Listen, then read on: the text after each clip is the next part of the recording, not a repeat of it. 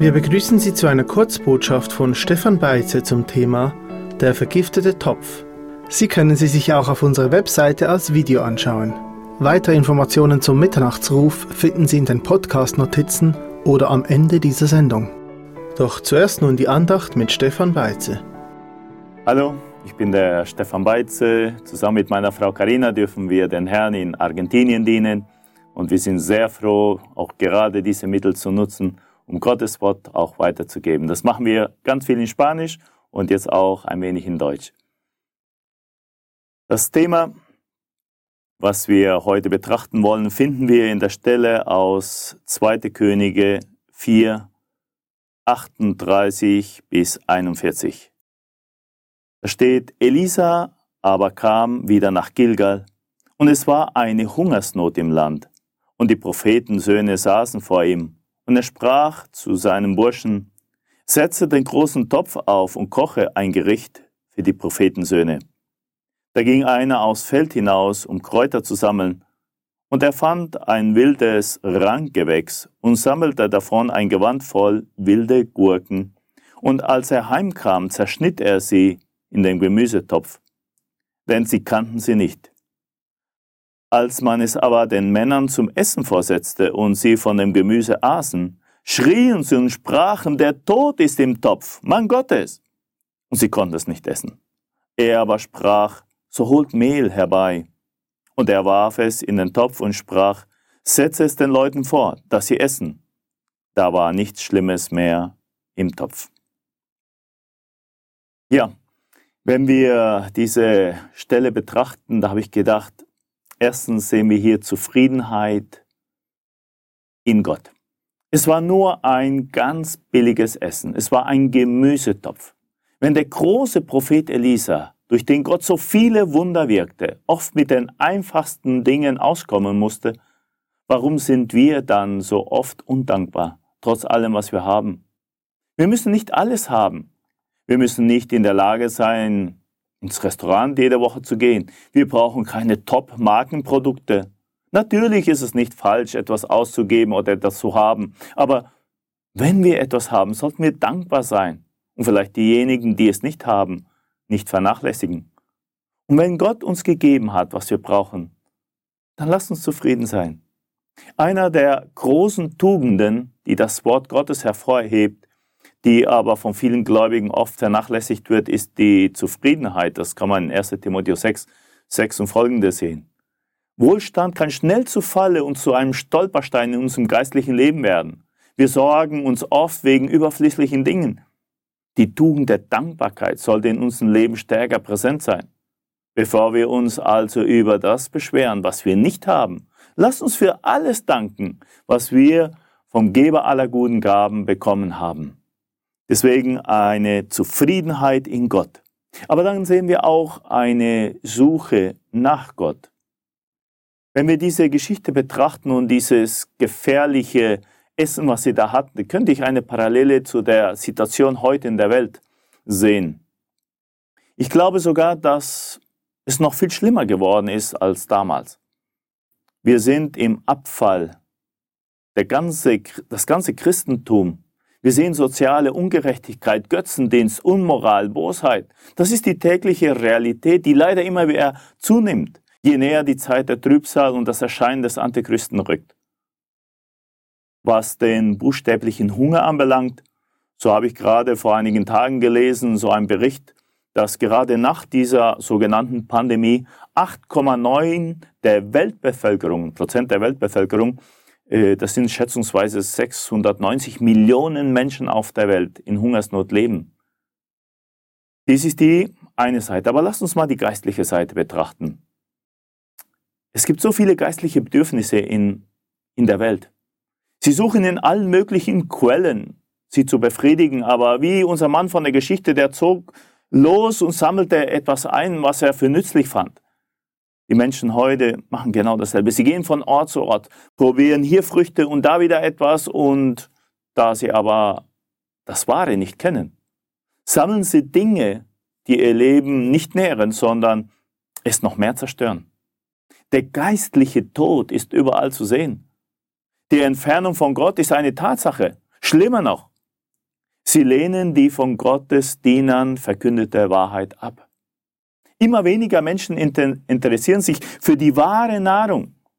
Viele erkennen es zu spät, dass der Tod im Topf in ihrem Leben ist. Obwohl, ja, meistens wollen sie es gar nicht wahrhaben. Sie kochen weiterhin ihren geistlichen Eintopf, in dem sie Glaubensrichtungen, Religionen, Philosophien, Humanismus, materialistische, esoterische, spiritistische, ja bis satanische Konzepte vermischen. Der geistliche Tod ist in ihrem Leben. Und wenn sie nicht rechtzeitig umkehren, ist ihr Ende der ewige Tod, der endgültige, die Trennung von Gott. Aber Gott sei Dank gab es hier einen Mann Gottes. Und unser Mann Gottes ist natürlich der Herr Jesus Christus.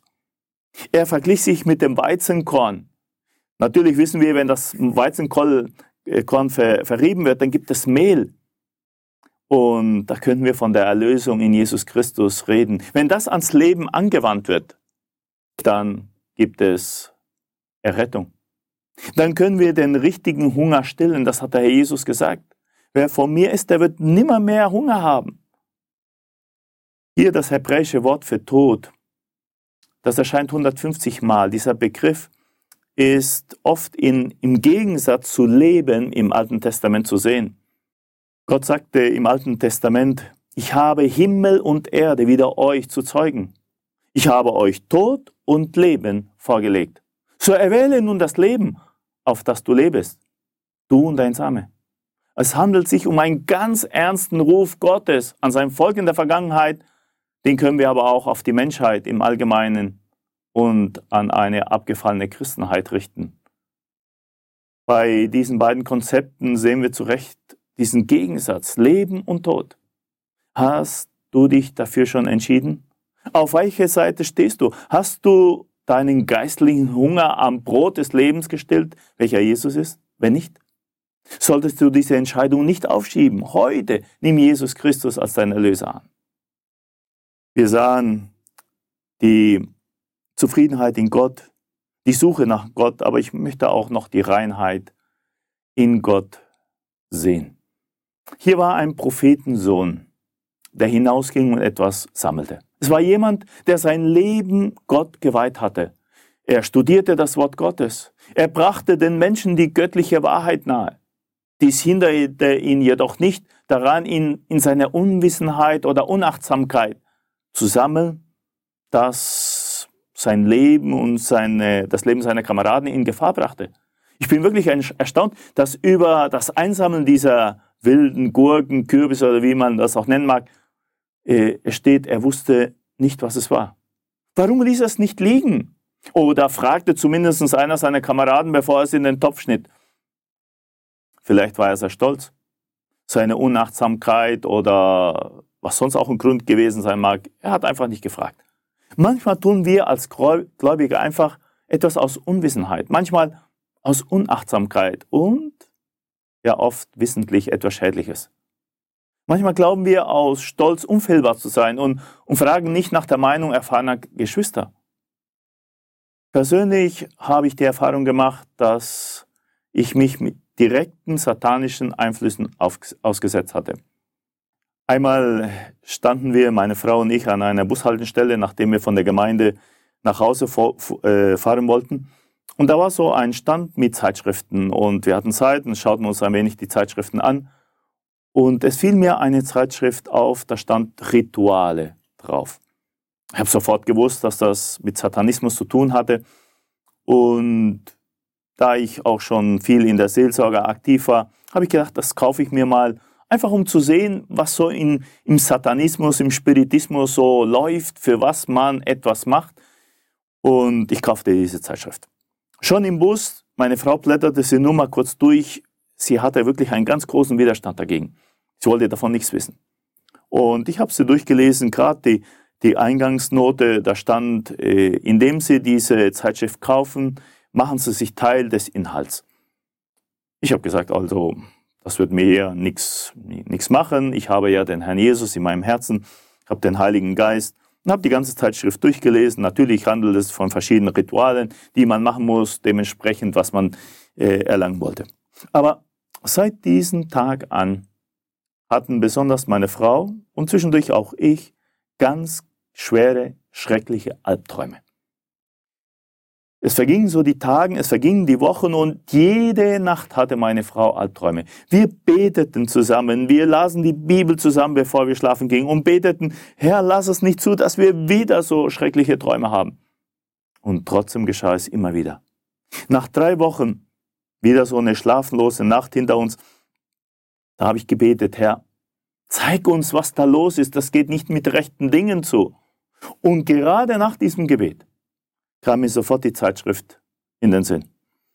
Und da habe ich sie genommen. Äh, wir wohnten in so einem dritten Stock, bin ich rausgegangen, Feuerzeug mitgenommen, die Zeitschrift so aufgemacht, Feuerzeug drunter gehalten und sie brannte nicht. Als ich das merkte, Papier, das nicht brennt, da wusste ich also, da ist was Ernstes dran. Da haben wir Buße getan, dass wir dieses Gift in unser Haus, in unser Leben mit hineingenommen hatten.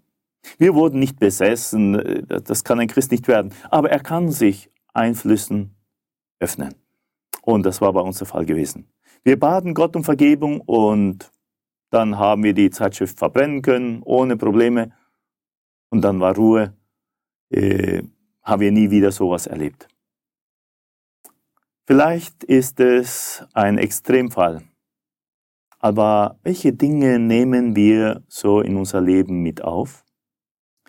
Diese Dinge können harmlos erscheinen. Es sieht schön aus. Es scheint angenehm zu sein. Anfangs mag es sogar Freude bereiten. Aber dann gibt es tödliche Einflüsse in unserem Leben. Wie viele Gläubige fallen jeden Tag in verschiedene Sünden, weil sie giftige Dinge in ihr Leben einlassen. Und niemand von uns ist von diesen Gefahren gefeit. Deshalb möchte ich uns fragen, wovon ernähren wir unser Leben? Mit was erfüllen wir es? Wie füttern wir es denn mit dem, was wir sehen, hören, äh, wohin wir gehen, mit wem wir zusammen sind? Wir ernähren es auf irgendeine Weise. Entweder nährt es unser Fleisch und bringt die Werke des Fleisches hervor, oder es nährt unser geistliches Leben, indem es die Frucht des Geistes hervorbringt. In der Bibel finden wir etliche Parallele zwischen ein irdenes Gefäß und unser persönliches Leben, dieser Topf hier. An einer solchen Stelle sagt der Apostel Paulus, dass wir diesen Schatz haben in irdenen Gefäßen, dass die überschwängliche Kraft von Gott sei und nicht von uns. Wir sind irdene Gefäße, schwach, rudimentär, aber mit einem großen Schatz, den Schatz der Erlösung Christi. Lasst uns ihn also mit Mehl, mit Jesus Christus füllen, mit seiner Gemeinschaft. Oder wie Petrus sagte, Herr, wo sollen wir hingehen? Du hast Worte ewigen Lebens. Und lasst uns das meiden, was den Tod in unser Leben, in unsere Umgebung bringen könnte. Das Schlimme daran ist, dass das Schlechte, das wir auflesen, nicht nur unser Leben verdirbt, sondern wie bei unserer Geschichte auch eine Gefahr für andere sein kann, für unsere Umgebung, für unsere Familie, für die Gemeinde, unser Arbeitsplatz, die Freundschaften, überall gibt es Einfluss. Und vor allem Gottes Geist wird betrübt. Wenn wir uns also in irgendeiner Weise negativen Einflüssen geöffnet haben, sollten wir den Herrn um Vergebung bitten. Wenn wir aber unsere Sünden bekennen, so ist er treu und gerecht, dass er uns die Sünden vergibt und uns reinigt von aller Ungerechtigkeit. Und wie Paulus sagt, wir sollen den Herrn Jesus anziehen und nicht das Fleisch pflegen zur Erregung unserer Begierden. Unsere Ernährung sollte nach Philippa 4, Vers 8 sein. In Übrigen, meine lieben Brüder, alles, was wahrhaftig, was ehrbar, was gerecht, was keusch, was liebenswert, was wohllautend, was irgendeine Tugend oder ein Lob ist, dem sollen wir nachdenken. Deshalb, wie sieht es da in unserem Leben aus? Was nehmen wir in uns auf? Ja, manche Sachen pflücken wir beim Vorbeigehen. Und es kann ganz großen Schaden uns zufügen und natürlich auch für andere ein, ein schlechter Einfluss sein.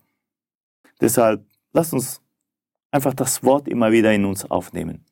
Den Herrn Jesus erst, den ersten Platz in unser Leben geben und dann gibt es gute Frucht. Wir sahen also die Zufriedenheit in Gott. Wir sahen die Suche nach Gott. Für die, die Jesus Christus noch nicht als ihren Erlöser angenommen haben, such doch Jesus. Nimm ihn auf. Er starb für dich am Kreuz. Und für die, die wir das schon getan haben, lasst uns einfach die Heiligkeit für Gott suchen und immer wieder leben. Der Herr segne uns alle ganz reich. Amen. Dieser Podcast wurde produziert vom Missionswerk Mitternachtsruf. Schnitt und Redaktion Joshua Keller und Samuel Hertach. Weitere Infos zum Missionswerk und der Gemeinde Mitternachtsruf erhalten Sie unter www.mnr.ch. Copyright Missionswerk Mitternachtsruf, alle Rechte vorbehalten.